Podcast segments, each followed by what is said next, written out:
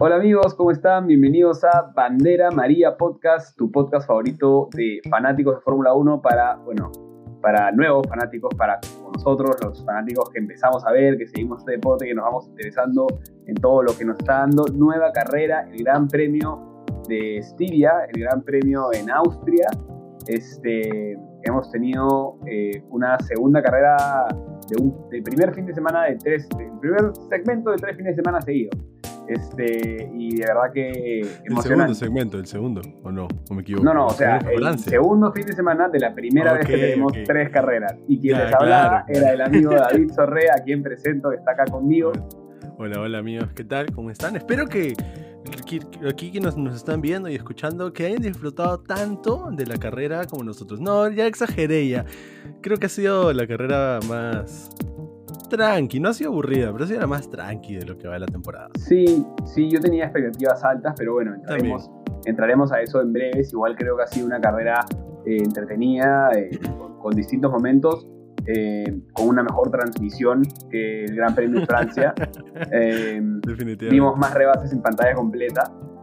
así que que bueno, eh, ahí iremos comentando. Pero bueno, nada, yo soy Tomás, David está conmigo y vamos a presentarles este capítulo donde analizaremos un poco este, nuestras percepciones de, este, bueno, para los que nos siguen eh, semana a semana, o bueno, capítulo a capítulo, carrera a carrera, saben que un poco nuestro formato eh, es analizar un poco y dar un performance y un score a todos los pilotos. vamos a hacer lo mismo, pero con unos pequeños cambios este, para centrarnos en la carnecita, ¿no? Para hacer este que, esta, que estos podcasts sean pues, un poco más fluidos, que ustedes también puedan comentar de las cosas este, más interesantes y de repente no detenernos siempre en que Mazepin eh, es, está fuera de ritmo, ¿no? Creo que eso ya está claro y marcado. Eh, y hablaremos pues un poco, un poco de todo, pero centrándonos sobre todo en los principales momentos que creemos que la carrera ha dejado eh, y que nos dejan un análisis para la carrera que tenemos ya al final de esta semana, porque esto se estrena el martes la, revancha, si se quiere, el back to back en Austria, la nueva carrera del tercer fin de semana seguido. Este, así que bueno, analizando un poco todo, todo eso. Este, David, nada, no sé, empezamos. ¿Qué dices? Sí, empecemos con todo, vamos de frente a, bueno, a lo que estamos acostumbrados a hablar al final. Vamos a hablar un poquito de, así de, los tres equipos que, que, vemos que, bueno, uno de los tres al menos creo que no, creo que no se merecería estar en este grupo pero por temas de, cómo ha terminado la carrera, lo vamos a dejar ahí atrás. Vamos un poquito del, final de la parrilla, ¿no? Creo que la gran sorpresa ahí viene siendo Russell. O sea, sí, sorpresa en todo sentido, ¿no? En su performance y en cómo termina la carrera, ¿no? sí, no, o sea, a ver, para mí, o sea, honestamente, viendo la carrera, el momento del DNF, ¿no? del retiro del carro de de George Russell eh, fue el momento de quiebre en que pasó de ser una carrera entretenida a una carrera de trámite casi. O sea, igual pasaron cosas, pero mi sensación de la carrera era como, ya no quiero ver esto. O sea, ya eh, para mí, él, por más que había pelea por el primer puesto y por, los, por el podio y por el campeonato que está tan, tan este, parejo, en esta carrera, por cómo se dio, ese momento para mí fue, fue el punto de quiebre. Fue, fue un momento difícil de procesar y, y nada, eh, sí, una pena, una lástima realmente, porque estaban ahí, como él mismo dijo, en mérito. Estaba Russell haciendo un carrerón, un carrerón. Definitivamente, no solamente un carrerón, sino también... Eh, bueno, ya hemos hablado bastante de él y, de su pace los sábados, pero creo que este pace de este sábado ha sido eh, el mejor de, de, lo que va de la temporada, ¿no? Creo que Russell y ese Williams han encontrado pace en donde no lo había. O sea, han sacado un carro que definitivamente no te digo que vaya a pelear el auto por sí solo eh, por puntos, pero creo que la combinación de lo que el paquete que Williams tenía para el Gran Premio de Estiria y de lo que Russell puede ofrecer con su talento fue una, una combinación pero letal, matadora, que inclusive hasta comienza a alimentar un poco más eso que hablamos de la maldición de Russell en Williams, ¿no? De qué está pasando, que cada vez que Russell está en el top 10 para sumar algún punto, todo se va, pero cuesta abajo, ¿no? Es, es, una, Bueno, es, es, lo que la gente comenta, ¿no? Una pequeña maldición, pero definitivamente creo que, que va más allá de eso y que es un tema de que eh, bueno, Williams como, como escudería, como equipo y como auto, no está preparado para ir a este tipo de pace, ¿no? Eh, no solo no preparado para eso, sino demasiada responsabilidad y, yo sí, sí creo que este es un momento en la temporada, estamos llegando ya a la al primer tercio eh, y es donde se empiezan a mostrar algunas fallas de, confiabilidad de los motores, ¿no? de las unidades de potencia, eh, es donde los equipos tienen que empezar a decidir si ya cambian a la segunda unidad de potencia, ya empiezan a guardar esta. Acuérdense que tienen solamente tres unidades de potencia a lo largo de toda la temporada. Eh, entonces, Williams no. O sea, bueno, creo que les pesó, les pesó mucho. no, no, no, tengo la, la, noción de exacta de qué pasó con el carro. Eh, pero me gustó mucho la actitud de George Russell post error, ¿no? A diferencia de otros pilotos que también son pilotos de Mercedes. Eh, claro que Russell está en una posición donde tiene que ser mucho más humilde, ¿no? Pero, eh, a ver, estaban ahí por mérito, pero por mérito de George Russell. O sea, sí, el equipo hizo las cosas bien, pero estaban ahí por mérito de, de George. O sea, clasificó P11, termina arrancando P10. Eh, no lo podían pasar, estaba P8. O sea, porque Ricardo pierde posición y pierde posición Gasly, que, es el de Y Leclerc. Eh, y Leclerc, perdón, Gasly y Leclerc que estaban, pasan debajo de, de Russell. Está P8. Y bueno, el pit stop. Eh, en fin, el carro creo que está, ya venía con algunos problemas. Sí, ya venía. trataron de resolverlos y no, y no los pudieron resolver y tuvieron que terminar de retirar el carro.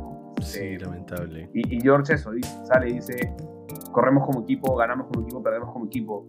El equipo tiene que hacer una moral alta porque estábamos ahí en puro mérito. Y es verdad, estábamos en puro mérito. Pero claro, probablemente otro hubieran hecho puta madre, carro mierda. O sea, sí, y lo hemos escuchado. Y lo hemos escuchado. Entonces, no, me gustó mucho lo de George, pero fue un poco, una vez más, una descorazonada dura. Definitivamente. Este, pero creo que estas cosas, estas cosas están haciendo que George sea el corazón de todos. Este, y creo que lo van a hacer madurar, ¿eh? Creo que lo van a hacer madurar definitivamente, mucho. Definitivamente. Ojalá que, que si es que llega el salto Mercedes o otro equipo, sea un equipo que no solo le permita, eh, suponiendo que es Mercedes, ¿no? que no solo le permita competir, sino que le, le permite un ambiente donde él pueda madurar y ser líder y, y, y, que no sea un ambiente tóxico, ¿no? Este, Así es que puede arruinar, ya hemos visto que puede arruinar algunos pilotos como, como lo fue Red Bull, por ejemplo, con Albon y Gasly. Ahora Gasly está realmente, pero Sí, sí, concuerdo completamente contigo. Entonces con eso pasemos... Eh, bueno, quisiera dar mi puntaje. Eh, fue muy difícil para mí elegir un número que defina la carrera de Russell porque fue corta. Eh, no fue por su culpa que se acorte la carrera y creo que fue increíble verlo persiguiendo a Alonso y, quedándose detrás con bastantes carros de escuderías conocidas, hasta un Martin, Alpine, Alfa Tauri. Entonces eh, yo le puse 6.5. Estaba entre 6 y 7 y finalmente dije, bueno, cortémosle la mitad, 6.5. Yo, yo voy a ser solidario con George porque lo merece. Este, estuvo P8, yo le voy a dar 8 puntos. Este, es su mejor quali. Parte de décimo. O sea, hemos dicho que por la quali no le damos a dar puntaje, etc. Pero es su mejor quali. 8 puntos. Eh, lo tenía todo, lo tenía todo, lo estaba haciendo todo bien. Lo estaba haciendo todo bien, no fue un error de manejo, no fue un error de que no fue un accidente, fue un tema del, carro y ya sabemos que está eh, bailando con la más fea, ¿no? Bueno, no la más fea, pero la mía de la más fea, o sea, este, así que sí, 8 puntos para George. Y sí, rapidito a su compañero de equipo, Nicolás Latifi, que tuvo una carrera silenciosa, como nos tienen acostumbrados. Sí, no, 4 puntos. Este, para mí estuvo un poco de abajo Sí. Sí. No, no fue su mejor carrera, así que cuatro. Eh, no pudo hacer mucho, tuvo, tuvo, un pinchazo al inicio, es cierto, pero creo que más de cuatro tampoco. Claro, tuvo un pinchazo al inicio, tienes razón, me había olvidado eso. Pero sin embargo, creo que ha hecho mejores actuaciones, ¿no? Sí, ahí se terminó enredando con los As y bueno, cuatro puntos creo que es suficiente, ¿no? No, no, no, no hay mucho más que decir. Ya que los mencionaste, rapidito pasamos a los amigos de los que hablar mucho ya es un poquito. Yo les he puesto tres puntos. Yo les he puesto tres puntos a los dos. Eh, oh. creo, que, creo que ninguno de los dos eh, hizo una carrera terrible en el sentido de que no cometieron más allá de esa pelea entre los dos, no, no fue una carrera en donde hayan provocado algún accidente para alguien más. Por eso, sobre todo pensando en Mazepin y en Schumacher, Sí, no fue bien, su mejor fin de semana. está bien. Yo concuerdo contigo 3-3. con Mazepin. 3, no eh, exactamente las mismas razones, pero le pongo 4 de Schumacher, porque creo que eh, él, fue, él es la razón por la cual Latifi no, no termina delante de él, ¿no? Entonces le dejo ahí su puntito de extra 4. Sí, pero Latifi tiene una parada extra, ¿no? Entonces Mm. tenía Schumacher en realidad un- una ventaja de, de 25 segundos sobre Latifi de antemano. Pero bueno, está bien, está bien. O sea, es, es válido el 4. Mantendré mi 3 porque creo que puede hacerlo. Claro. ¿Y los amigos Giovinazzi y Raikkonen? Giovinazzi, rapidito, 4, carrera silenciosa, sin mucho que hacer, estuvo peleando con Ocon en la mitad de la tabla, vimos un poco de acción de Giovinazzi, pero eh, en realidad no, no estuvo en, en- en conten- en contienda. Sí. Y para mí, eh, Kimi hizo una carrera de 5 puntos, pudo haber sido más, pero, pero ah, quiero exigirle un poco también. O sea, ya hemos dicho que eh, le estamos pasando las comodidades. Hoy creo que se le dio un poco más de hambre por esos 5 puntos. Hoy tuvo una buena Sí. estrategia. Em, pero no, no me dijo mucho más en realidad. Eh, cuando lo, creo que cuando lo pasa Leclerc, que es un momento más, digamos, eh, fue un racing muy paja. O sea, el Leclerc Raikkonen fue un par de buenas curvas este, Ujú.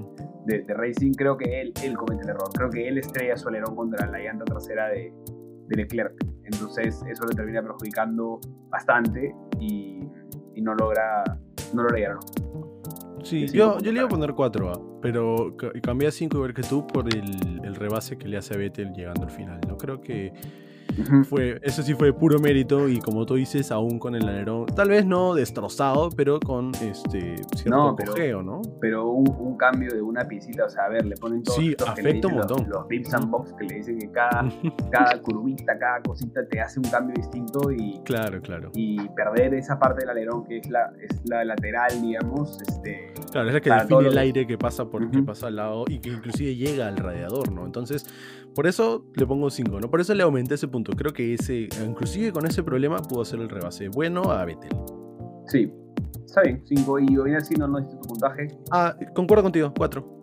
Sí. Cuatro. Y el- Ok. sí, no- silencioso también, no, no hay mucho que Sí. decir del amigo. este, para como conclusión, como cerrar esta primera, este primer tercio, ya que nos hemos centrado principalmente en el amigo George Russell. ¿Puede mantener este ritmo para la próxima carrera? ¿Crees que puede... Vamos Tengo a volver a mucha ver fe, tengo mucha Vamos a ver. fe. la fe, lo más lindo de la vida? Mi hermano, o sea, tiene a Tsunoda adelante. Es, es eh, o sea, bueno, Tsunoda terminó P8, ¿qué hablo? No recuerdo la verdad quién termina eh, P10 eh, al terminar la Q2, pero Russell termina 8, no décimas, no centésimas, milésimas. detrás. O sea, es ínfimo este, este, esta diferencia. Entonces yo le tengo fe de que vemos, vamos a ver a Russell en Q3 por primera vez.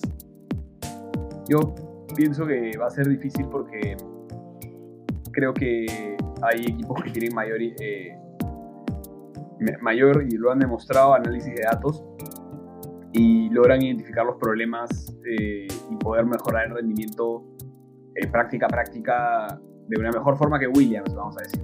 Entonces, eh, pienso que tanto Alpine como Aston Martin van a aprovechar este fin de semana en el mismo circuito. Sabemos que no hay un cambio de layout, exactamente la misma pista. Este, mm, entonces creo que van a dar un salto para adelante y se van a, se van a separar un poco de Williams y, y- y dudo que George, creo que va a ser un buen performance, pero salvo que pase un incidente eh, en pista con muchos safety cars, que terminen menos carros, si, te- si seguimos haciendo carreras donde terminan 18, 20 carros, creo que no va a estar cerca de los puntos, no por estrategia, sino porque va- al carro le va a costar más de lo que le costó hoy. Bueno, vamos a ver, porque igual si de algo sirve la data que tenemos del año pasado, que también corrimos dos veces en Austria consecutivas, este, bueno, en ambas carreras a quien le fue bien en la carrera de, en la primera carrera no le fue bien en la segunda y viceversa, ¿no? Eh, vimos a Norris llegar al podio y en la siguiente quedar P8, vimos a, Sainz con McLaren quedar dentro de los puntos pero abajo y en la siguiente tener la vuelta más rápida. Lo mismo pasa con Hamilton y Bottas, lo mismo pasa con Pérez, con Verstappen y Albon. Entonces, si de algo sirve, parece que eh, quienes, quienes consiguen más información y terminan mejorando son los que le va mal. Entonces esperemos de que a Russell le vaya mejor.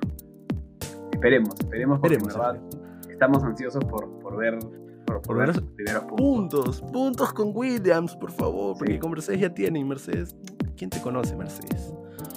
Pero bueno, eso es entonces nuestros puntajes del primer bloque y pasamos a, a la, parte de la mitad. La parte de la mitad, el medio. Fórmula 1.5 podríamos decir. Sí. Que sería 1.25 más adelante y de ahí uno. Están, muy pegados, están muy pegados en, la tabla. Eh. Los sí. que vienen adelante están dando, están dando mucha pelea. Así es. Algo que quieras rescatar de esos tres equipos que para mencionarlos una vez fueron Alfa Tauri, Alpine y Aston Martin. Lo que quieras mencionar de alguno de ellos, algún, corredor eh, específico. Sí, eh, creo que creo que hoy se repartieron un poco las, las tablas, clavaron un, piloto cada uno en, los, puntos finales, Alonso, Stroll y, y Sunoda. Em, pero creo que quien sale ganando es, es en realidad Alpine no solo porque Alonso termina encima de los otros dos, eh, cierto, ¿no? P8, P9. No, no, no, P... Ah, no, Alonso termina P9, es verdad. Sí, sí, es Stroll, Alonso es uno. Bueno, creo que Alpine eh, de cierta forma va a llevarse un mejor sabor de boca porque Alonso está confirmando su buen momento y es lo que Alpine necesita. Eh, está bueno para su nuevo sumar puntos, está bueno para Stroll. Eh, tenía un par de carreras malas donde estaba dejando de Vettel también por sumar sus buenos cuatro puntos, pero, pero creo que Alonso con este Alpine está eh, en la cual lo escuchamos, ¿no? Lo escuchamos decir, no importa qué puesto califique, me voy a divertir y, creo que tuvo una carrera un poco quizás silenciosa, pero siempre en la ecuación, siempre entre los puntos, siempre peleando, ¿no? creo que creo que va a salir muy motivado Fernando Alonso, eh, también Stroll y su Noda, lógicamente, ¿no? Y quien más pierde, creo yo, mi opinión, es Alfa Tauri, eh, que Gasly ha demostrado ser uno de los mejores pilotos de la temporada y lastimosamente tuvo el incidente al inicio de la carrera, de hecho con Alonso y Leclerc, este, ahí un pequeño sanguchito que se movieron y bueno, nunca es bonito ver que un piloto que pretende que esté en la pelea por los puntos en la primera curva que fuera de, ¿no? Menos un piloto como Pierre Gasly que creo que se ha ganado eh, el corazón de varios, este, con toda su historia. Entonces, nada, se aprietan las cosas, se siguen apretando y claro, cuando ganas esos puntitos, 4, 2, 1, ¿no? Este, cada punto suma, suma mucho. Este, así que esa, esa pelea en el medio está dando bastante que hablar, me, gusta bastante. Así es. Yo eh, concuerdo contigo, eh, creo igual que Alonso ha demostrado una vez más, porque ya lo ha venido demostrando un par de veces en la temporada, no siempre, pero lo ha venido demostrando, que tiene el pace que tenía cuando era campeón, ¿no? que, que, puede llevar este Alpine a lugares donde no se lo merece el Alpine por sí solo. ¿no? Y sí, una pena por Gasly, de verdad que, que fue, ah, me dolió mucho. Fue, fue creo que una de las dos grandes heridas de este Gran Premio ver a Gasly retirarse, porque en eso lo, lo vemos que, que, sale, que choca con, con Raikkonen en la llegada a la curva 3 y cuando cambia la cámara y lo vemos entrar a los pits casi cojeando ese pobre auto con la suspensión rota, tirado por un lado. Era, era duro, no era como ver a alguien saliendo de la guerra, todo, todo pegado, todo masacrado. Y, definitivamente que eso no va a ayudar a, Gasly ni a Alfa Tauri, porque como ya lo hemos venido diciendo, los equipos no tienen recursos ilimitados para arreglar sus autos cada vez que hay un choque. Y su Noda ya ha chocado varias veces ese Alfa Tauri. Y entonces ahora vamos a ver cómo le va a Gasly con nueva suspensión y quién sabe, ojalá que no le hayan tenido que cambiar caja de cambios con tanta cojeada durante la mitad del track, ¿no? Sí, sí, de hecho, eh, ese, ese, tipo de... A veces, a veces no, no se menciona, ¿no? Pero eh, todo lo que trabajan los mecánicos entre semana para, para cambiar partes físicas del carro afecta mucho los seteos que luego el piloto va a encontrar. Eh, porque literalmente es como, es como, ¿sabes? Te cambia todo, te cambia cómo funciona, cómo te responde el motor, si es la suspensión, cómo te sientes tú cómodo con el carro, tu seguridad para frenar, en qué momento frenas, para dar las curvas, o sea, eh, mucho de... hay un nivel de los pilotos en que son, tan buenos como en la Fórmula 1, el 19 pilotos de la Fórmula 1, este, que, que, es, muy, es muy intuitivo, es, es, tu conexión con el carro. De hecho, lo mencionamos en uno, en uno de los primeros eh, episodios del podcast, ¿no? Sí, así es. La, la, la, conexión. Y creo que Gasly estaba muy cómodo con este Alfa Tauri. Esperemos que el carro no ha sido tampoco un choque que haya reventado el carro, pero sí se le ha visto maltrecho. Eh, sí, vamos sí. a ver si, si esto, esto no le afecta en, en su entendimiento de su, máquina y, y, que pueda, pueda seguir a ese nivel, ¿no? Que, que, es, creo que, junto con Lando Norris, las dos sorpresas más gratas de la temporada. Definitivamente, sí, concuerdo. Inclusive, eh, bueno, no clasifican seguidas, pero están ambos clasificando casi, bueno, excepción sí. de Gasly que tiene un par de, de, fueras de Q3, pero consistentemente están en Q3, ¿no? Sí. Norris sí. Es otra, otra historia, ¿no? El amigo Norris ya está, ya llegaremos a él, pero... Pero bueno, sí, yo resumiría, este, yo resumiría este tercio de, de equipos como batalla, ¿no? O sea, vamos a ver batalla. Yo no sé quién puede salir adelante eh, en, en, en, en, el domingo en Austria nuevamente. Uh -huh. ¿no? eh, acuérdate que los, los, los, Alpine tuvieron mucho, mucho ritmo eh, en las prácticas. El viernes. Y Ocon lo perdió de pronto. Este, Vettel venía haciendo un, muy buenas carreras y de pronto Stroll sale encima. Eh, Gasly eh, viene en un ritmo fenomenal y de pronto, claro, como cualquiera puede cometer un error y, o, o, o sufrir un accidente y está fuera de la ecuación y, y entonces rescata los puntos uno a batalla. Está muy, muy apretado. Creo, creo que Alfa Tauri está un pelín adelante por el motor Honda. Sí. Netamente por el motor Honda, que, que creo que es, es, es. de las mejores que tenemos ahorita en, sí, en la parrilla. Está, sí. uf, yo, yo, en un momento pensé que iban a ser los cuatro primeros, los, los cuatro Hondas, los Red Bulls y los Alfa Tauri. Pero bueno, este, ese es mi resumen de eso. ¿Tú cómo lo ves? ¿Cómo lo ves para Estiria? ¿Crees que alguien se, se impone para Mira, el domingo en Austria? Eh, creo que definitivamente, eh, y, me gustaría que esto pase, pero creo que tenemos los ocho puestos de arriba copados. Lamentablemente no creo que con Ricciardo, pero creo que sí con Gasly apareciendo en ese octavo, ¿no? Hablando de los dos Red Bull, los dos Ferraris, los dos Mercedes y, bueno, Norris y, y, Gasly. Este, entonces creo que Alfa Tauri, eh, si es que no vuelve a pasar un incidente como el que tuvo Gasly, que definitivamente no, no hay ninguna razón para decir que va a volver a tener otro incidente. Los uh -huh. incidentes son un poco ocasionales o casuales. Eh, creo que eh, Alfa Tauri se va a llevar eh, una buena cantidad de puntos porque se les ha visto muy, muy, muy competitivos en, en este track, ¿no? Muy competitivos. Y de hecho, podría inclusive ser más, o sea, podría conseguir más de un P8, que es lo que estoy, que es lo que he estado diciendo, porque Ferrari no tuvo, ya llegaremos a eso, pero para adelantar un poquito, Ferrari no tuvo un buen pace en quali, ¿no? Entonces Gasly por eso es que termina tan adelante y quién sabe dónde hubiese terminado si es que se hubiese mantenido en la carrera. Entonces creo que Alfa Tauri se va a llevar una, un bonito resultado el, próximo fin de semana y definitivamente creo que la, la, pelea va a estar dura sinceramente con, concuerdo contigo. Ahorita, como veo las cosas, si me proyecto hacia la ronda 23, creo que Alfa Tauri se va a ir alejando, alejando de Alpine y Aston Martin. ¿Sabes cuál es el tema que yo, yo, yo siento ahí?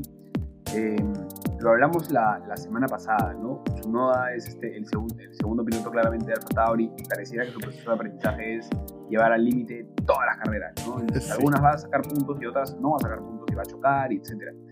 Eh,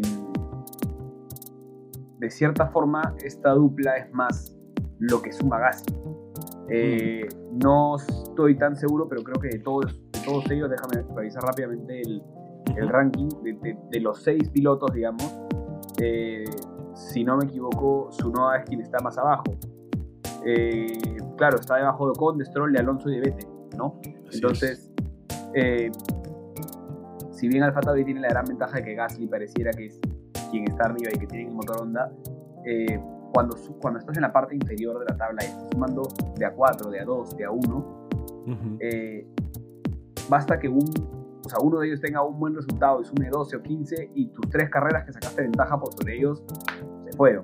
Entonces yo no sé qué tanto se vaya a poder disparar a Fatauri porque sí coge un poco, todo bien, Yuki es, es, es, es nuevo, es rookie, se le permiten esas cosas, pero en cuanto ya a la pelea por los puntos, eh, mi, mi, análisis de datos no, me dice, o sea, mi análisis no de datos, digamos, mi análisis de la situación ahorita es, creo que creo que, que, no, que Alfa va, va, a despegarse y se le va a alcanzar, va a despegarse y lo va a alcanzar. Y, y si, y si Ocon eh, y, Alonso se ponen las pilas, y creo que Alpine o sea, puede, puedes, o sea, puede tranquilamente pasarlo, ¿no? O sea, pasarlo a los dos. Y, lo mismo digo de Aston Martin, en realidad, ¿no? O sea, creo que van a necesitar sumar o sea, la mayor cantidad de carreras, aunque sea tres puntos, digamos, 9-10, 9-10, pero estar sumando así, ¿no? Quien pueda lograr eso, tener mejor consistencia en ese sentido, creo que es quien al final de año va a salir vencedor de este grupo de tres. Sí, en realidad acabo de chequear el stand, los standings de solamente constructores. Sí, no me doy cuenta, no me había percatado de esto, pero la ventaja de Alfa Tauri sobre Aston Martin es de tan solo dos puntos. Alpine sí está un poquito más atrás, pero sí creo que este, esta desventaja que tiene ahorita en puntos, Alpine se va a ir acortando, ¿no? Creo que parece que Alonso ya encontrara eh, la manera de sacarle el jugo al Alpine, ¿no? Sí, sí, sí. Pero Solamente para, para, terminar, una última cosita, rapidito, creo que la penalidad a su noda fue muy dura con él. No, eh, no creo que haya sido tanto como lo que dijo Walter y Bottas por la radio de que no, estaba impedido. no, pero... Yo creo que ha sido porque fue un incidente con Bottas. Si hubiera sido otro piloto aquí, no hubiera penalizado por cometer un error como el que cometió Bottas. Eh, la mm, FIA se ha sentido, siento que la FIA se ha sentido un poco mal de darle las tres posiciones a Bottas. Eh, sí, yo creo que las dos penalidades en sí han sido muy duras, más duras de lo que han debido ser, ¿no? Yo, pienso que no, yo pienso, vamos a hablar de eso cuando lleguemos a Mercedes en realidad. Eh, pero bueno, nada, yo pienso, en base a tu comentario, tres posiciones mucha penalidad para su nueva, quizás sí, pero quien había hecho el reclamo era el otro que le habían dado las tres posiciones de penalidad. Entonces trataron de impartir un poco de justicia y bueno. Puede ser, puede ser. Sí, tiene, tiene, tiene sentido. Entonces, no hemos hablado de ningún puntaje, hermano. Así, rapidito, vayamos pasando de abajo hacia arriba. Gasly yo le puse 6. Eh, sí, 6. O sea, es, es, sería más, pero, pero realmente no, no corre. Entonces, claro, se le corta la carrera, ¿no? dos, dos, curvas, creo. eh, Ocon. Eh, a Ocon le puse 4.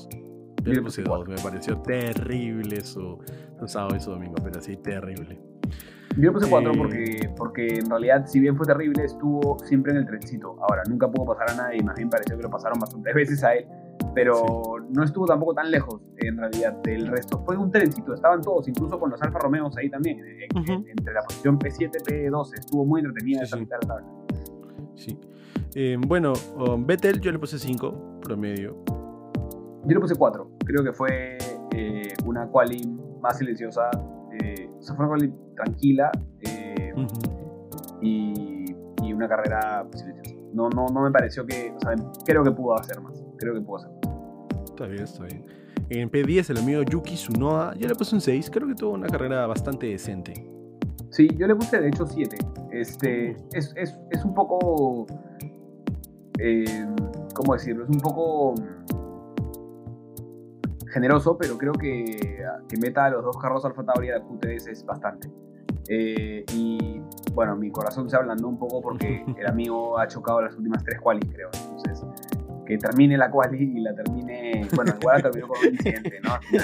Pero bueno, no vamos a mantener el incidente porque, porque tuvo una carrera correcta, estuvo ahí en discusión, este, Está bien, está bien. Yo le puse ese puntaje a Alonso, 7. Yo también le puse 7 a Alonso. También le puse 7 a Alonso porque le, hubiera puesto más, lo quiero decir, pero sí creo que el Alpine perdió ritmo a lo que lo vimos el viernes en las prácticas. Y es algo en lo que van a tener que trabajar. Sí, definitivamente. el amigo Lance Troll en P8. También le puse 7. Mm, yo le puse 6, ¿ah? no creo que haya tenido ah, una carrera. La verdad es que no me parece que haya sido necesariamente mérito de él ganar una sola posición teniendo dos DNF, ¿no? Creo que no me gustó mucho y no lo vi, o sea, fue muy, muy silencioso. ¿Quieres que baje a 6? No, no, no, no. cada uno en este país es libre de hacer lo que sí, se le la gana. Sí, sí, he estado generoso con, sí he estado generoso con su Noda. Eh, finalmente Stroll mantiene eso, ¿no? Y, mm. y es el, el, best of the rest, si se quiere, en esta carrera, ¿no? Claro. Eh, Así que sí, yo voy a mantener un 7 para, todo, para ese grupo que sumaron puntos. Creo que están donde tienen que estar, hicieron la carrera que tienen que hacer y nada fenomenal, pero, pero bien, o sea, bien, lea bien. Y, y, sobre todo, ¿sabes por qué? Porque los vimos bastante y nos regalaron mucha acción. Entonces, con esa parte de la carrera sí estaba feliz. O sea, habían cosas que estaban pasando, como en Francia, que nos ponían las acciones en pantalla chiquititas y no podíamos ver quién estaba haciendo rebases ni qué estaba pasando. Entonces, mucho, mucho tiempo se mantenía un trencito en que estaban 6, 7 carros en casi que 10 segundos de diferencia. Entonces, este, yo me entretuve mucho con eso y creo que por eso he puesto 777 a eso. Pero yo no lo recuerdo a Stroll en ese trencito. No sé dónde estaba Stroll. Por eso es que le he puesto 6. No lo recuerdo. No, no tengo ni un solo recuerdo. Yo recuerdo ver el trencito y decían el trencito de Alonso, Alonso. Pero Alonso estaba detrás de Stroll. Bueno, mérito de Stroll que le vas a. Estaba delante de Alonso y, vas a ponerle menos que Alonso. Es que no estaba delante de Alonso, no sé en qué momento. Él gana, Alonso. él gana, posiciones, él gana posiciones con la estrategia de Aston Martin, el momento en que hace los pit stops, cómo sale fuera de mm, tráfico. Ok, ok, ok. Tiene, tiene sentido. No lo vi, por eso yo, yo me quedo con mi 6 porque no, no, lo recuerdo el mismo. no, sé dónde estaba. Me parece muy bien. Entonces pasemos a las dos luchas de arriba que cada día nos dan de comer, básicamente. Este, McLaren contra Ferrari qué, qué, qué, loco, la verdad, pensar en el inicio del 2020, casi de todas maneras vamos a ver a McLaren peleando con Ferrari, ¿no? Creo que eh, termina siendo una grata sorpresa para los fans de ambas escuderías luego de la temporada que tuvo Ferrari el año pasado, ¿no? Eh, es bonito verlos peleando en los constructores en tercer y cuarto puesto, ¿no? Yo, yo pienso que, los, los, fanáticos de McLaren pensaron que se le iban a llevar un poco más fácil. es probable. Al terminar el 2020, sí. Con cómo terminó Ferrari, con Ricardo viniendo a la escudería, al, equipo, ¿no? Y, mi comentario principal con, McLaren es que Danny Rick necesita un buen resultado ya. Lo necesita con mm. urgencia, está fuera de. No, no quiero decir confianza, pero no entiende qué le sucede a su carro. O sea, mm. Y, cuando, y es, es la historia que ya vimos con Renault. Y es la historia que ya sabemos que Ricardo sufrió con Renault. Que vamos a tener que esperar hasta el próximo año para que, para que Ricardo empiece a sacarle. No, porque el próximo año vamos a tener carros con nuevas regulaciones que van a ser. completamente distintos. Sí, la, tres cuartos de lo que. O sea, van a tener un cuarto menos de tamaño que el carro y la aerodinámica es distinta. O sea, necesita un buen resultado ya.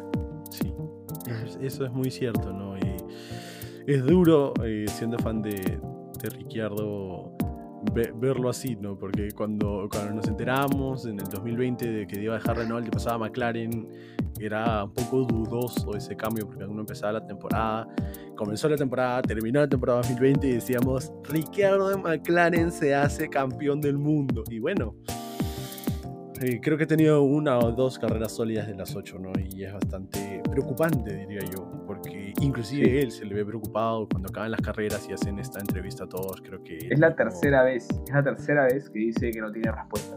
Sí, y eso es, o sea, es pensando, pensándolo así como empleador este, y empleado, ¿no? Como McLaren y, al, conductor que has traído, es duro escuchar a tu... A, a la persona por la que has apostado eh, que te diga, sabes qué, lo hice mal y no sé por qué. Sí, y, como comentamos, ¿no? Horas que tiene que meter en el mecánico y tiene que entenderse mejor con su equipo.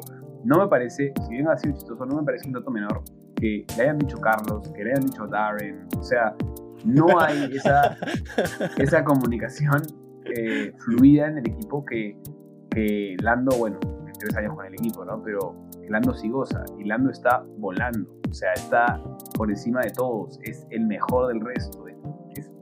o sea, incluso creo que McLaren tuvo quizás en promedio peor ritmo de carrera que Ferrari hoy y aún así eh, no estuvo ni cerca Ferrari de quitarle esa quinta posición a, a, Lando. A Norris. Sí, es muy triste. Em, bueno, yo le dije al inicio de este podcast que era fan de Mercedes. Definitivamente mi segundo equipo favorito es McLaren. Y tal vez después de lo que he estado viendo en las últimas semanas, no necesariamente por el rendimiento del equipo, sino por eh, lo que está pasando dentro del equipo, creo que McLaren está ganándose poco a poco mi corazón. Pero Norris simplemente está ya, ya no es una, o sea, ya, yo ya siento que no es una cuestión de que Norris está superando a Ricciardo, sino Norris, Norris está humillando a Ricciardo. Y definitivamente no creo que Norris lo quiera hacer, no lo está haciendo a propósito, para nada. O sea, no, no, pero claro, estamos viendo un piloto que está eh, en su toque de gracia, se está completando carreras, o sea, bordeando los 10 puntos, un error por aquí, un error por allá, pero sólido, y otro que está más bien eh, con chispazos de brillantes y con chispazos de deslucidez total. Sí, sí, y son más los chispazos de deslucidez, como tú dices. O sea, es preocupante tener a, Norris que, como, siendo Ricciardo, por ejemplo, es más preocupante ver que tu compañero es el único corredor de la temporada que ha, ha hecho puntos en todas las carreras. Y tú has hecho puntos en dos, tres. Cuando ves el cuando, o sea, tú ves la tabla de constructores y McLaren me parece que sigue tercero. Sí, sí, McLaren sigue tercero por 12 puntos. Pero tú ves la diferencia entre Ricciardo y Norris. Y Norris está ahí en la mezcla con los Red Bulls y Ricciardo está en la mezcla con, con los Aston Martin, con los Alpine. Norris sigue delante de Botas. Norris sigue delante de Botas, sí. Es más, eh, eh, Pérez lo pasó solamente con la victoria de, de Baku. Antes de eso estaba delante. Sí, bueno, pero Checo, Checo creo que sus últimas tres carreras sí, han, sido, sido, su creme de la creme de, su temporada, de lo que va de su este, temporada. Sí, y por el otro lado, eh, los amigos de Ferrari creo que tuvieron un fin de semana extraño, un sábado creo que para olvidar, donde no encontraron ritmo y de pronto escuchas a Carlos Sainz decir al final de la carrera que tenían ritmo de sobra y es como, eh, creo que les puede haber pasado un reverse Paul Ricard, donde setearon el carro, donde setearon el carro para la cual y calificaron bien, y luego de pronto no tenían ritmo de carrera. Y acá pasó un poco lo inverso, ¿no? Entonces, cosas por afinar de Ferrari, pero al final de cuentas la carrera es lo que te toma puntos. Sí. Eh, salvo en el sprint race, que ya vendrán pronto. Em, pero bien, bien, bien, bien, bien, bien. Ferrari, Leclerc claramente todo el día hizo un carrerón. Eh, y y en verdad el de Sainz estuvo a la par. O sea, Sainz empieza P12 o P13, si no me equivoco, P12, y termina P6. P6 y Leclerc, bueno, eh, recupera una mala largada y recupera, recupera 3 Lo que perdió, sí, sí. Entonces... Mira, a mí me encantó la carrera de Sainz y, y, inclusive la carrera de Leclerc, pero yo tengo un problema con Leclerc en esta carrera y es que su primera vuelta sí fue muy, ¿cómo decirlo? Descuidada, ¿no? Eh, creo que fue definitivamente su culpa ver lo que pasó con Gasly, ¿no? Este, tuvo dos toques, una antes de la curva 1 y una saliendo de la curva 1, entonces creo que él es el que le termina ojo que, ojo la que el choque, Ojo que el, toque de antes de la curva 1, mira, no hay ninguna investigación de lo que pasa con Gasly y, es, y es porque Gasly está racing con Alonso y Alonso eh, le gana un poco la posición, Gasly se mueve y el primer toque es culpa digamos, más de, o no culpa porque es un incidente de carrera, pero pienso yo que tiene más que ver lo que estaba pasando entre el Alfa Tauri y el Alpine que Leclerc, que incluso sale un poco de la pista. Y luego al ingresar sí, un poco estaba corriendo y él comete el error, él se pega demasiado y termina arruinando la carrera de Gasly, pero creo que sí puede ser un poco consecuencia de cuando determinas la carrera a un piloto, no te suelen no investigar. Acuérdate lo que pasó, eh, acuérdate lo que pasó con, con Verstappen y Pérez y Leclerc al, al final de... En, en Sakir. En Sakir. De hecho, no hubo penalidad porque Pérez termina ganando la carrera. Pero sí estuvo bajo investigación, a pesar de que mucha gente decía, no, Checo se metió, no, Leclerc estuvo mal. O sea, hubo una discusión ahí, pero, pero eh, a ver, no, no, no, es que lo esté defendiendo, porque creo que sí, lo hemos dicho antes, puede cuidar esos detalles. ¿Puede cuidar? Puede cuidar. Pero, pero en este caso creo que eran tres carros compitiendo en una pista donde sabemos que las curvas son cerradas y que se puede ganar velocidad por afuera y que cuando estás partiendo no tienes la velocidad que tienes cuando ya estás en la largada, siempre hay un poco más de tolerancia, si se quiere decir, a ese tipo de cosas. Eh, entonces, y a ver, a Leclerc se le perjudicó la carrera casi tanto como a, bueno, no, no casi tanto como a Gasly, pero digamos, se fue al fondo de la parrilla, tuvo que entrar a cambiar llantas duras en la primera vuelta. Sí, tuvo que regresar a los Haas, a los Williams, claro. Y acuérdate que él sale de los pits 25 segundos debajo de los Haas. Eh, y vive con eso. Y hace dos pits. Sí, sí, por eso digo, la carrera de Leclerc me parece buena. pero sí tengo ese problema con Leclerc, no, no eh, me pareció muy irresponsable. Yo creo que no hubo investigación porque era la primera curva, ¿no? Eh, creo que el único corredor que hemos visto en la historia de la Fórmula 1 que ha tenido una investigación por un incidente en la primera curva, en la primera vuelta, ha sido Román Grosjean en, en Bélgica, eh, cuando terminó encima del Alfa Romeo de Leclerc. Creo que ha sido la única vez en la historia que he visto algo así. o sea, pero, una investigación en ese momento. Está, bien, está bien, pero si tiene que, o sea, sí se tiene, tiene que tener eh, más finura para algunos movimientos, pero en la primera curva de la primera vuelta se pueden ganar o perder carreras. Y, y de hecho, a ver, no estoy diciendo que ahora todos han, jugado sucio, porque no, o sea, lo que voy es, no creo que haya habido juego sucio, creo, honestamente creo que es un incidente de, carrera, en un momento en que los carros están muy pegados el uno del otro, todos están tratando de ganar posición en pista para la siguiente curva, eh, es, creo que es parte de, o sea, creo, que, creo que es parte de. Definitivamente, yo, yo creo que el 97% de los corredores que están ahorita, que tienen un, un asiento en la Fórmula 1, nunca harían nada para poner en riesgo la carrera o la vida de un compañero suyo. Este, o sea, 19 de los 20, ¿no? Eh, creo que esos números se han mantenido bastante tiempo. Creo que siempre hemos tenido uno un poquito más avesado, si se podría decir. Pero creo que sí fue un poquito. O sea, ya no es la primera vez que vemos a Leclerc teniendo. Eh, no son incidentes, creo que son como faltas de finura, como tú dices, son este, cositas pequeñas que hay que arreglar y que si las arregla, se va para, se va para arriba, o sea, lleva al Ferrari al podio. Yo pienso, yo pienso que es la sensación de sentir que tienes menos carro del que deberías tener, ¿no? Es como... Claro, puede ser, no, sí sabe que el Ferrari es competitivo, pero no como el año pasado, pero igual sabe que no, está. No, no, me refiero, o sea, sabe que el Ferrari es competitivo, no está oh, tan mal como el del año pasado, claro, pero tampoco está realmente encima, pienso yo, que el McLaren. Sí, Entonces, definitivamente. E, está con esa, eso, eso, es como, desde el año pasado se ve un poco así, ¿no? Mm. Creo que en el momento en que Ferrari pueda darle un carro eh, como el 2019. un poco más competitivo, como el del 2019, vamos a ver mucho menos de errores porque él va a saber que no tiene que ganarte la posición en la primera curva, te la puede ganar en la segunda, en la tercera, en la cuarta o en la quinta o en la vuelta 16. Claro, como vimos a Leclerc hacerlo en el 2019, o sea, lo vimos ganar. Ferrari fue, y, está en el Instagram de, de, Bandera Amarilla, por si lo quieren ver. Eh, Ferrari ha sido el último, la última escudería en evitar que Ferrari que Mercedes gane tres carreras seguidas hasta ahora Red Bull, ¿no? Entonces, creo, y creo que ha sido gracias a Leclerc, porque Vettel no tuvo una muy buena temporada en Ferrari ese año. Creo que es un gran corredor, pero creo que le falta, y como tú dices, es muy probable que sea por un tema de que siente que le falta carro. Este, creo que, que, podemos ver un mejor Leclerc esta temporada. Puntajes, amigo, para Ferrari y McLaren. Rapidito, empezando de abajo, Ricciardo 4, terrible, para que te diga más. Yo le, yo le puse 2. Mierda. Ah, ojo, yo le puse 4 porque tuvo una buena largada y finalmente pierde todas las posiciones aparentemente por, un problema de motor. No, fue por un problema de motor. Bueno, primero, primero pierde por, el motor, recupera, está no, claro, una mala estrategia nunca. Luego la mala estrategia lo, traen a, los pits y lo sacan detrás de todo el tráfico y nunca pudo recuperar las posiciones.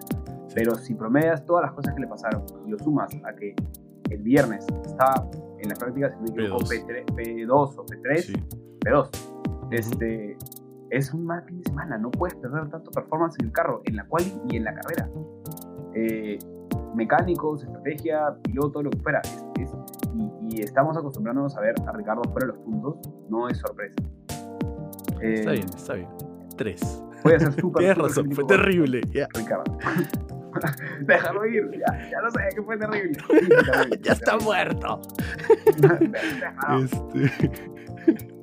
Bueno, entonces vamos, P7, P8, P5. Leclerc 7.5. Le hubiese puesto lo mismo que le puse a Sainz, pero aún creo que podemos ver más Leclerc, 7.5. Yo le puse 8. Eh, sí, 8. Me parece que fue claramente, pudo no ser el piloto del día si pasaba algo más, pero no estaba en sus manos. Él ya había hecho una carrera de 8, de 8 puntos eh, muy, muy sólida. Para mí su carrera fue 8.5. pero claro, le, quito su, le quito su punto por él. Le, pongo su menos uno. Y a Sainz le puse 8.5. Para mí también tuvo otro carrero. Eh, yo le puse 8. Eh, creo que igual la carrera de Leclerc fue más vistosa, pero la carrera de Sainz fue, fue muy buena también. Creo que fue más vistosa simplemente porque lo vimos como a Pérez en Sakir venir del fondo, ¿no? Exacto. Eh, Sainz no lo vemos venir del fondo. Sí, sí. Pero, pero hizo lo mismo que, que, Leclerc, ¿no? Sobrepasó no solamente con seguridad, sino con autoridad a todos los carros que tenía delante. Sí. Simplemente se, volvió el líder de todos ellos. Sí, muy bien el Ferrari para frenar tarde, no sé si te diste cuenta.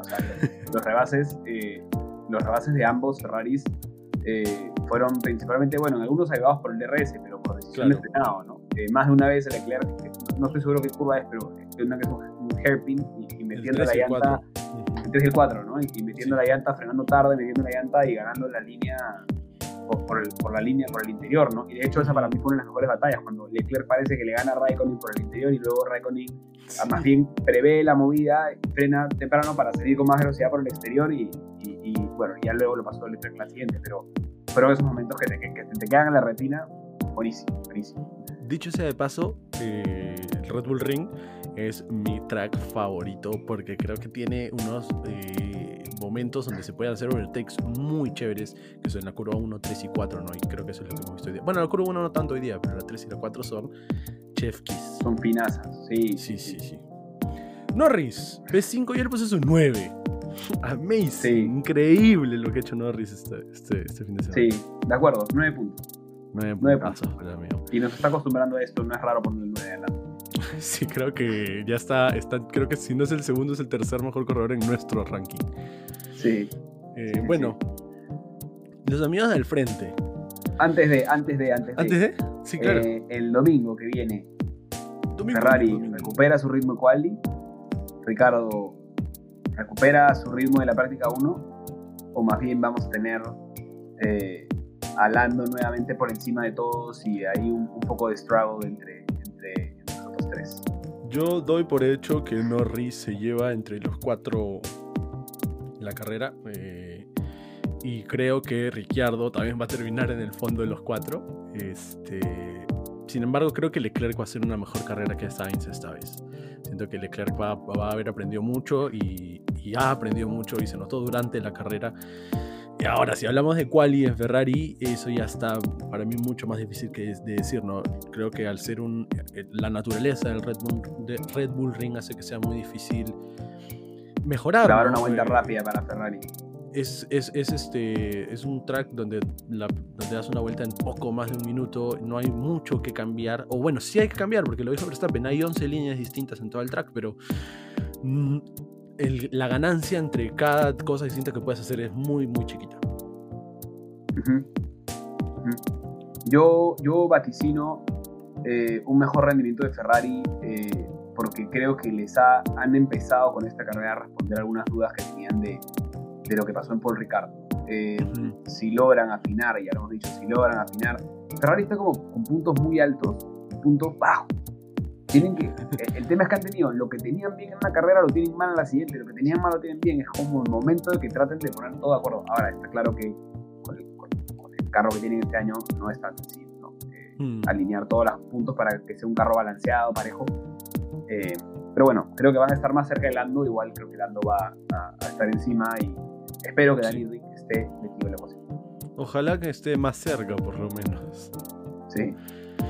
Bueno, entonces, ¿Pérez Botas o Mercedes contra Red Bull? ¿Cómo quieres hacer? Yo en realidad esta semana tengo menos que decir de lo de o sea, tengo menos que comentar de Hamilton y Verstappen. Eh, más me quiero centrar en, en los otros dos. este, así que me tomaré la libertad de empezar por ahí. Eh, por favor. Creo que Max es una carrera impecable. Creo que es una carrera de 10 puntos. Fin de semana de 10 puntos. califica primero, lidera dos de las tres sesiones.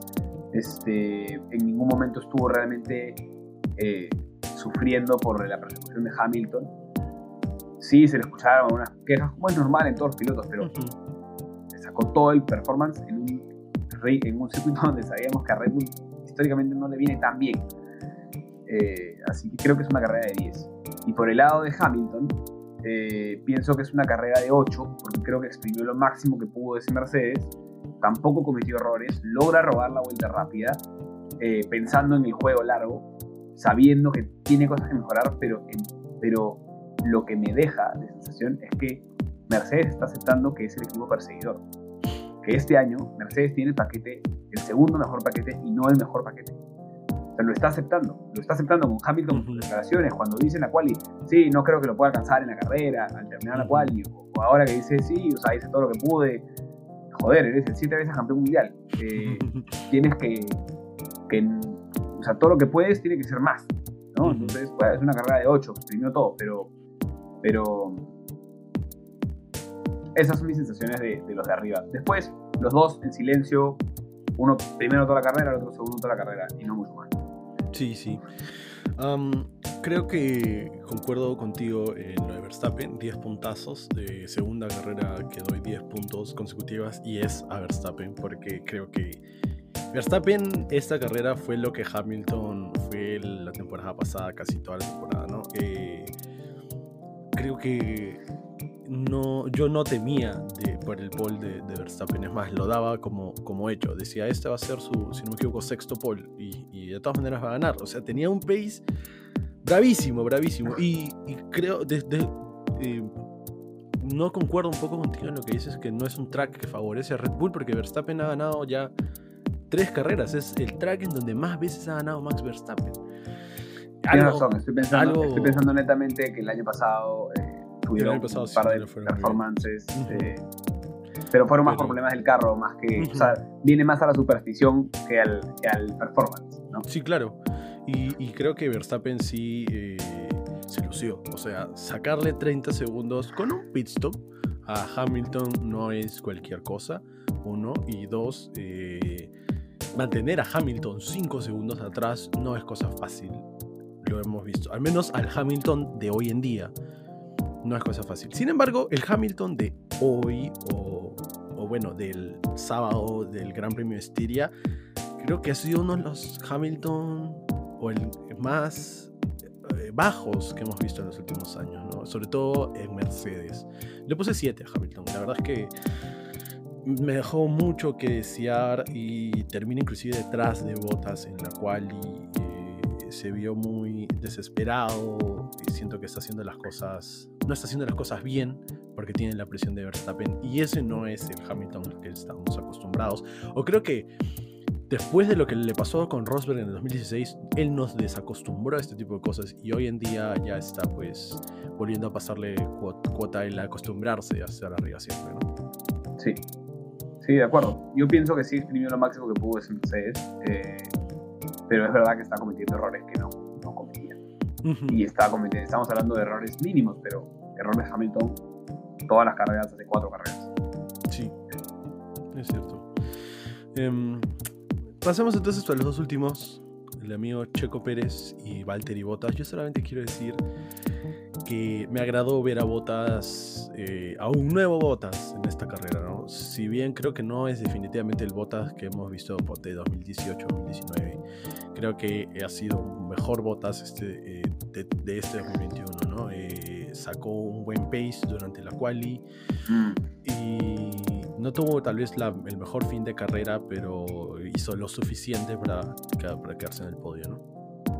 Yo sabes que, que no, no opino muy parecido a ti. Este, eh, sí, Bottas termina en el podio, eso es innegable, de hecho califica P2, ¿no? Sin embargo, yo veo un Bottas que no se entiende con su equipo. Eh, yo veo una relación rota. Sí. Eh, el incidente de, de pit lane en la práctica es insólito. O sea, es, es muy tonto. en la, es, no sé si es irresponsable, no llego a entender si es que él pierde o si es que le setean mal las llantas. Eh, entiendo como un tema de temperatura porque salga con la mayor temperatura posible los pistols. Estás en una práctica. Puso en riesgo la vida de los pilotos que estaban enfrente. O sea, eh, es algo que. Eh, mecánicos, perdón, sí, este, los de McLaren. Es cierto, es cierto que, que Botas manejo, cuando una vez que tiene el carro lo manejó muy bien también, ¿no? Pero, y, es muy posible que no haya sido su error, que haya sido un mal precalentamiento de las llantas. Creo que hay un tema con los blankets que ya no se pueden poner tanto tiempo, unas regulaciones ahí que están entrando en juego, pero, pero es algo que simplemente no te puede pasar. Que si vienes de una seguidilla de resultados malos, cuestionamientos, etcétera, es un error vistoso. O sea, ha podido generar una tragedia. Creo que las tres posiciones de penalidad están bien ganadas. Ya puede no ser culpa del piloto, pero es culpa del equipo, culpa de él, del sentimiento, eh, lo que fuera. Y luego, eh, en la carrera, eh, él gana la posición con Pérez, no por ritmo de carrera, la gana por un error de Red Bull. Luego la mantiene no tan bien, porque a pesar del error de Red Bull del pit de Pérez, pero no, no, la mantiene tan bien, porque tú veías el blistering en la llanta derecha y, el, incluso el equipo sale a la radio y le dice, estás cocinando tus llantas, tipo, eh, estás bajando todo el performance, o sea, un poco devolviéndole lo de la, lo de la carrera pasada, ¿no? Este, y claro, al final lo aguantó. A mí me gustaría saber qué pasó, por qué Pérez hizo esa parada. Yo creo que el, el sobrepase a Botas estaba captado. Alguna falla en las llantas han tenido que ver para llamarlo a Pérez en esa estrategia. Eh, porque si no, no lo entiendo. Creo que el podio, el, nuevo doble podio de Red Bull estaba al caer, ¿no? Eh, no me pareció una buena carrera de botas. No me pareció una buena carrera de botas. Me pareció una carrera correcta, está en el top 4, pero no, no puedo decir que, ah, Botas ha vuelto, es un nuevo Botas. Sí, es un nuevo Botas, porque es un Botas que está peleadísimo con su equipo y pareciera que está harto. Pareciera que está harto de, de, la vida, el hombre. O sea, hoy día, ¿viste cómo levantó su podio? Joder, en teoría es un statement quedar P3, ganarle a Red Bull y levantó su trofeo. Gracias. Entiendo que todos quieren ganar, pero primero tienes que sentir el bache en el que estás y creo que Botas no ha salido. Creo que Botas no ha salido. ¿Cuánto, ¿Cuánto le pones al amigo Botas? 6. Yo le puse 7. Yo sí creo que, que, Botas está teniendo todos los problemas que tú me has dicho y creo que a pesar de esos problemas está pudiendo sacar resultados que hemos visto que, de los que no ha sido capaz. ¿no? Em, Pero ¿qué es un resultado? O sea, es, verdad que le gana a Checo, sí le gana a Checo, le gana por centésima, habiendo estado, o sea, habiendo estado eh, en teoría, adelante de él, antes del pit stop, eh, llegó a estar 3.5 segundos y no pudo alejarse más. Con aire limpio por delante, porque Luis, estaba, Luis y Maxi estaban en otra carrera. Estaban en otra carrera. Solo valora las llantas. Eh, quedar, quedar tercero de cuatro, porque admitámoslo, en esta carrera hubo una carrera de cuatro y una carrera de resto. Quedar tercero de cuatro, estás en el podio, pero, pero no, es, no es necesariamente una buena carrera. No te voy, ponle 7, está, está bien, entiendo lo que va, pero, pero no, no concuerdo y, sí me cuesta, o sea, me cuesta decir como, si esto va a ser el buen Botas, estamos fregados, porque es un Botas que está en descomunicación con su equipo, es un Botas, cuando tú estás bien en un lugar de chamba, no ventilas trapos, y pareciera que entre Botas y Mercedes se están ventilando trapos jodido, y eso se nota. Sí, pero sin embargo, eso no creo que sea una razón para bajarle puntos en el rank. Estamos rankeando el performance en el fin de semana, no cómo se llevan con su equipo. De acuerdo. Porque además que Botas, eh, recordemos que sí, Pérez tiene este error, su pit stop dura 4 segundos y medio de lo que de Verstappen duró 2, pero Botas sale 5 segundos delante de Pérez, no o sea, sale inmediatamente después y le saca 5 segundos. Saca vuelta rápida inmediatamente después de que, de que Pérez sale detrás de él. Tiene un buen in-lap, tiene un buen out-lap. Y creo que ya le jugó en contra después de eso él mismo, ¿no? Creo que Botas es el mayor enemigo de Botas en este momento. Eh, no, sin embargo, es el mayor enemigo de Botas. No, yo creo que es Botas. sí, Mercedes es el siguiente, porque definitivamente, si te están tratando tan mal en el equipo, lo que tienes que hacer es demostrarles que puedes más pero él no lo está haciendo. Él está cayendo en el juego, en lo que podría llamarse, entre comillas, el juego de Mercedes, porque no creo que Mercedes lo esté haciendo para arruinar la carrera de Botas, sino que es simplemente no, Mercedes, lo, raro es que Mercedes no necesita, necesita que Botas quede tercero, que sume los puntos, porque están, están 18 puntos abajo, creo que el equipo en el campeonato de constructores. Me o sea, parece que 20, 20 puntos, sí. 20 puntos. 40 puntos. Joder. 2-5-2 contra 2-12. Sí, 40 puntos. Entonces, e- es, es difícil. Me En ese caso, Mercedes es el enemigo más grande de Mercedes. Qué triste. Pero bueno, Y, sí. y- y bueno, nada. eh, le pongo 6 porque creo que es una carrera aprobada, pero como te digo, quedar ter- tercero de 4 no me parece un, Un gran mérito, claro. un mérito, un gran mérito de Ujú. Valtteri. Bueno, entonces al mío checo, yo le puse igual 7. Sí, creo que pudo haber sido 10 puntos si terminaba Sí. consiguiendo el rebase, pero eh, eso, tuvo una buena carrera, estuvo en el mix, es lo que le pide Red Bull eh, y está bien. Creo que hoy, o sea, si tiene, si en el Red Bull Ring firma un, un nuevo top 4, un nuevo podio eh, el domingo que viene, seguramente va a firmar su contrato para el próximo año inmediatamente después. O sea, ha tenido una serie de carreras muy buenas, le ha dado los puntos a Red Bull que necesitaba y es gracias a él que hoy en día estamos hablando de 40 puntos de diferencia. ¿no? Sí, y creo que un, un contrato lo ayudaría a él a poder hilar más buenos, este, buenos Resultados. resultados, eh, llegando a la mitad de temporada, ¿no? Que es el momento en el Sí, que ya sí, se comienza a hablar de qué, es lo, qué va a pasar el siguiente año. Sí, de acuerdo. Sí. Ujú. Bueno, ahora te quiero hacer yo la pregunta a ti.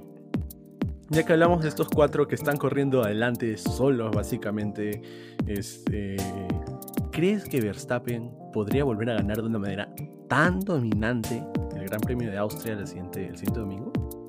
creo que Red Bull puede conseguir un 1-2 eh, la carrera que viene.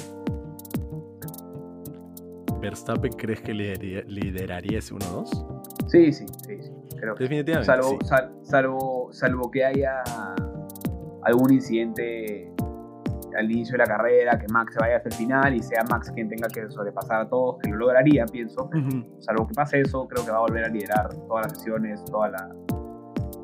Sí, yo la verdad es que también creo que, que podemos hablar de un 1-2.